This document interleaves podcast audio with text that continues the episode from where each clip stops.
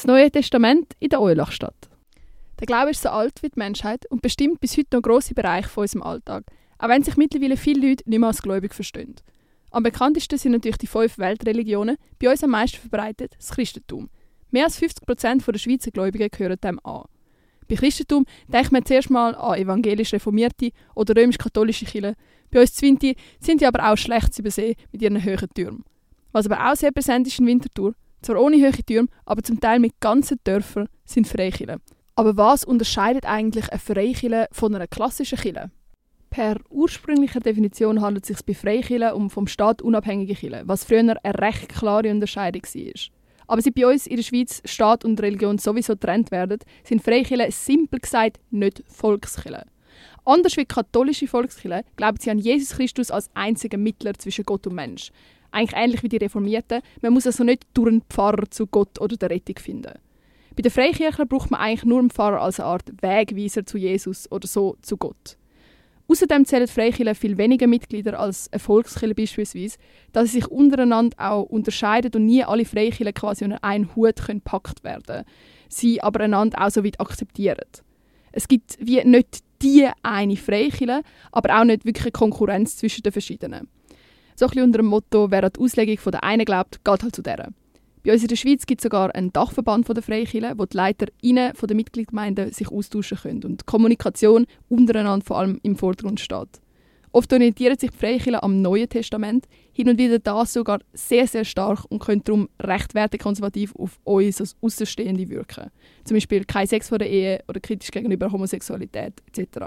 Andersrum sind Freikirchen erstaunlicherweise vor allem auch bei der Jugend eher beliebt, weil sie auch häufig ein modernere Arten von Gottesdienst explizit für Jüngere anbieten. Die Lieder sind dort nicht mehr auf Latinisch, sondern englische Popsongs bis eigentlich ins Techno.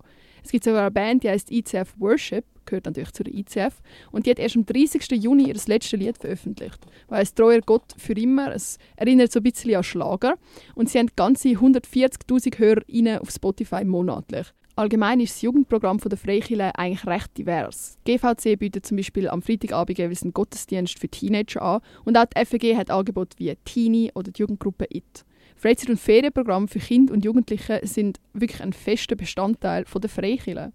Wenn man dann anfängt, auf diesen Webseiten so ein bisschen rumsurfen, sieht man immer, wie die Teenie-Gottesdienste als eine Art Party beworben werden farbige Lichter, gute Musik, du triffst deine Kollegen. Und trotzdem hat Gott eigentlich immer auch eine wichtige Rolle. Es gibt Inputs, man diskutiert darüber.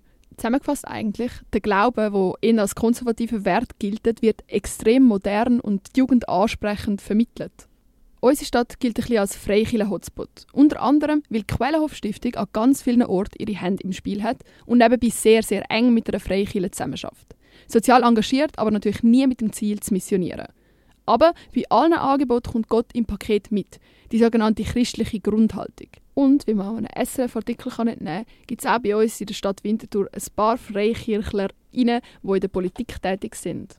Wieso sich Freikirchen so wohlfühlen in der Eulachstadt? Ursprünglich haben sich Freikirchen natürlich dort am besten entwickelt, wo die Konkurrenz von klassischen Volkskirchen ähnlich klein war. Das Döstal oder der Thurgau sind da wunderbare Orte. Viele Mitglieder sind dann in die Stadt umgezogen und mit zahlreichen sozialen Projekten haben sie sich auch längerfristig können etablieren All die Engagement, vor allem auch für die Jugend und für die Kinder, haben vorher Zwinti gefehlt. Die Stadt ist schnell gewachsen und da sind dann die Ferien- und Freizeitangebote der Freikirche genau richtig gekommen. Winti als Freikirche-Hauptstadt, Gemeinde mit ganzen Dörfern, einer Schule und ganz viel Einfluss. Aber wie viel Gott versteckt sich wirklich hinter diesen zahlreichen sozialen Angeboten? Und wie schnell kann sich eine junge Person in so einem Umfeld verlieren? Alles offene Fragen, die sich nur durch Einblick beantworten lassen. Und jetzt, wo schon mal geklärt ist, was eine Freikirche ausmacht, haben wir die perfekte Grundlage, zum noch tiefer in das Thema abtauchen, das viel präsenter ist als nur die Flyer, die man auf der Märkgasse in die Hände gedruckt bekommt.